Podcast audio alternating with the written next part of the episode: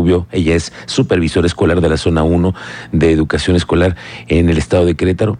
Doctora, muy buenas tardes y bienvenida. Muchísimas gracias, buenas tardes y gracias por la invitación. Sobre todo me da mucho gusto recibirla porque usted es una especialista que nos puede ayudar a entender un poco más este complejo tema del que cada vez vemos con más frecuencia casos, doctora. Es que no, y tenemos síntomas, lo platicábamos hace rato que antes de que entrábamos al aire. La pandemia fue uno de los peores eh, efectos que nos ha tenido en el tema psicológico e incluso médico, ¿no? Pero cómo ha ido afectando toda la evolución y el comportamiento de nuestros jóvenes en las escuelas, doctora. Sí, yo creo que la pandemia fue un antes y un después a la sociedad, no solamente local ni nacional, fue a nivel mundial.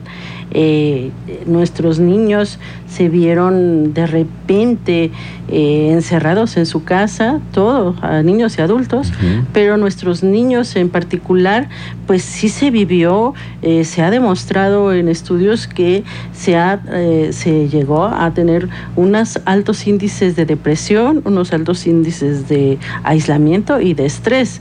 Y eso es preocupante porque pues ahora, ¿cómo lo resolvemos? ¿Qué, qué, qué pasos damos para poder salir de eso que ya vivimos. Fueron sentimientos, fueron emociones distintas a las que estábamos acostumbrados a trabajar. ¿Y siguen madurándose? Es decir, los efectos secundarios los estamos viendo ahora con lo que vemos con este tipo de casos que se empiezan a ver, ¿no? Violencia, en las, eh, eh, por ejemplo, en las redes sociales, que es ahora brutal lo que sucede y no hay control, nadie puede meter las manos ahí.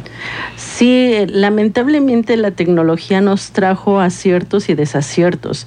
La tecnología eh, se, ha se, ha abierto de tal manera eh, a toda la comunidad, tanto infantil como adulta, y que difícilmente controlamos. Lo, lo cierto es que nuestros, nuestros hijos, nuestros niños, nuestros alumnos, nuestros estudiantes cada vez eh, participan más en eventos de violencia, en, en eventos de, de mm, de provocarse uno con otro y en el y en evidencias de que los niños se nos aíslan, se nos aíslan constantemente, se nos deprimen. Esa es de las primeras señales que hay que entender, ¿no? Cuando vemos a un niño que ha cambiado su comportamiento es que algo sucedió y probablemente puede estar ligado a alguno de estos factores que, que son el abuso sexual, el abuso infantil, el acoso, algún tipo de maltrato. Sí, claro, son indicadores de conductas de alto riesgo nosotros como maestros, como padres de familia, siempre tenemos que estar atentos a esos cambios pues de alimentación, a esas manifestaciones agresivas o, incluso autoagresivas. Eh, también eh, tenemos que estar atentos a las dificultades que tienen nuestros niños y adolescentes en integrarse a, una comunidad. Sociabilizar. sociabilizar. Y que sociabilicen viéndote a la cara, no con el teléfono. Claro. esa es otra, doctora, porque ahora la comunicación con nuestros niños es casi casi por redes sociales. Mándame un WhatsApp, papá, porque si no pues la plática, esta, este ejercicio de hacerlo un, frente a frente, ¿no? Para entender las señales que puede haber. Sí, sí, tenemos que estar atentos tanto dentro de la escuela como en los hogares a que nuestros hijos eh, los tenemos que estar observando siempre.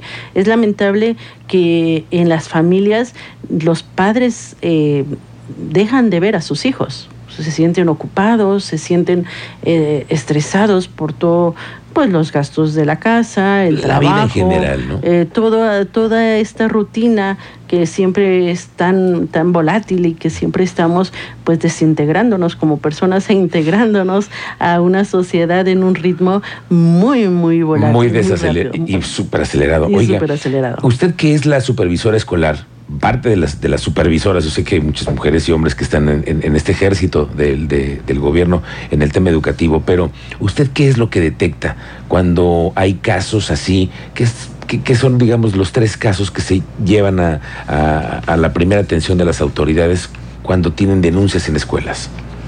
Eh, lo que pasa es que tenemos como como, eh, como una categoría de identificar, eh, en este caso específico, el acoso escolar, pues tenemos que identificar si es un acoso verbal, si es un acoso social o si es un acoso físico. El acoso verbal generalmente está dado por burlas, por insultos, por provocaciones, comentarios sexuales inapropiados. Eh, siempre se, está dando repetidamente eh, este tipo de acosos. El acoso sexual generalmente es avergonzarse en público. Eh, eh, uno que se siente con más poder a uno que eh, lo quiere inferiorizar. Eh, y en el acoso físico, pues siempre es patearse, aventarse objetos y llegar a golpes inclusive. Entonces, nosotros como docentes, como padres de familia, siempre tenemos que estar observando esta intencionalidad de conductas que tienen nuestros alumnos o nuestros hijos y, e intentar prevenir prevenir o erradicar cualquier tipo de conducta de esta índole. ¿Cómo son los protocolos que tienen ustedes como autoridad educativa para cuando tienen identificados algún tipo de este tipo de agresiones? Eh, tenemos un protocolo de actuación para la prevención, la detección y la actuación en este tipo de casos. Este protocolo lo presentamos en UCEBEC de manera oficial el año 2017 y hemos ido haciendo ajustes a este protocolo para poder tener una ruta de acceso y que todos participemos activamente en el protocolo. Es decir, no podemos dejar avanzar ninguna situación de acoso, ya sea, como lo dije anteriormente, verbal, social o físico, no podemos dejar pasar en ningún momento eh, eh, eh, estas conductas no deseadas y se tiene este protocolo de actuación. En el protocolo de actuación, una vez que se identifica este acoso, cualquiera de estos tres tipos que acabo de mencionar, se tiene que dar parte el maestro, si el maestro lo identifica, tiene que dar parte a la autoridad educativa, que en este caso su primera autoridad educativa es el director, o en su caso el supervisor, si en un momento dado no estuviera el director, y se da una ruta de procesos, de procedimientos que llegan hasta jurisdicción, jurisdicción tanto de UCEBEC como de parte jurídica en nuestro Estado. Esto quiere decir que hay una garantía de que cuando comienza algo, se hace una investigación y ustedes llegan hasta el fondo. Siempre. Nosotros como escuela no llegamos. Nosotros, nuestra participación es denunciarlo inmediatamente, hacer un acta de hechos, eh, comprobar de que sí realmente se ha dado el acoso, pero hacerlo de forma inmediata. Y la parte jurídica es la que eh, da todo el seguimiento y proceso jurídico al caso. Eh, la parte jurídica siempre a la escuela nos mantiene al tanto del proceso, pero será en menos de 72 horas esta actuación del protocolo. Oiga, supervisora, y cuando se tienen detectados estos tipos de casos y se comprueba, cómo después hay un trabajo para poder eh, resarcir estos daños que pudieran haber ocasionado una, una, violencia. En la escuela, al interior de la escuela, siempre tenemos que tener mucha observancia en este tipo de situaciones.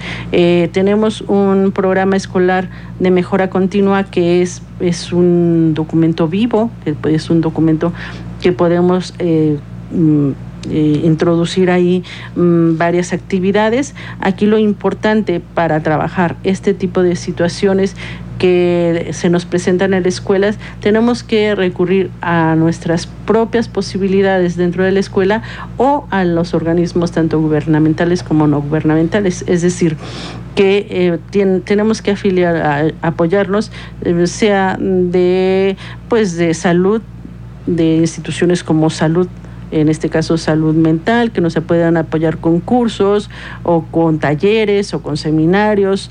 Eh, trabajamos con alumnos. Tenemos en la Secretaría de Educación Pública eh, un fichero para trabajar actividades socioemocionales muy, muy importante. Tenemos también eh, el Plan Nacional de Convivencia Escolar. Este Plan de, Nacional de Convivencia Escolar es un plan donde se trabaja en todos los niveles educativos y grados educativos en vinculación tanto escuela con padres de familia y trabajamos eh, fundamentalmente con nuestros alumnos para que se dé una cultura de paz y de tolerancia. Y de prevención, como dice usted. Siempre Doctora, eso es- prevención. Eso, es lo más importante, Siempre creo. prevención. Que ahora es, y es parte de, de lo que tenemos que abordar como sociedad, sabiendo que hay temas que no vamos a, a- a superar tan fácilmente, que son los estragos que nos dejó la pandemia. Y que lo vemos en las estadísticas. La violencia existe y lo vemos en los estadios, lo vemos en la calle, nos vemos con problemas Y sociales va a en más, todos lados. ¿eh? siempre, va a más, es lo, es lo más terrible. Eh, entonces, bueno, siempre tenemos que, eh, eh, tenemos dos niveles que, que acostumbrarnos a ellos. El primer nivel primario tenemos que evitar cualquier tipo de violencia como sociedad, la tenemos que evitar. Y el segundo nivel secundario es detenerla y, por supuesto, erradicarla. Claro, si existe, detenerla. Y aquí lo más importante es que tengamos una eh, comunicación total con escuela-comunidad. Eh, las familias son una parte medular para que realmente se llegue a erradicar este tipo de, de violencia, de, De malas conductas, De doctora. malas conductas. Bueno, pues le agradezco mucho estos consejos, esta reflexión sobre este tema que es normal, no hay que normalizarlo, pero hay que siempre detectarlo con, prontitud y con un experto siempre al lado, ¿no? Siempre. Y yo eh, les, les, les aseguro que los niños se van a beneficiar cuando sus padres y sus profesores se comuniquen entre sí en ambas direcciones en favor de eh, ir, for- ir fortaleciendo eh, la educación, las expectativas de sus hijos y de sus estudiantes. Siempre hay que, hay que eh, tener, mantener esta comunicación Muy bien. Doctora Silviana Rubio, supervisora escolar de la zona 1 de SUBEC. Gracias. Muchas gracias a Gracias, ustedes. muy buenas tardes.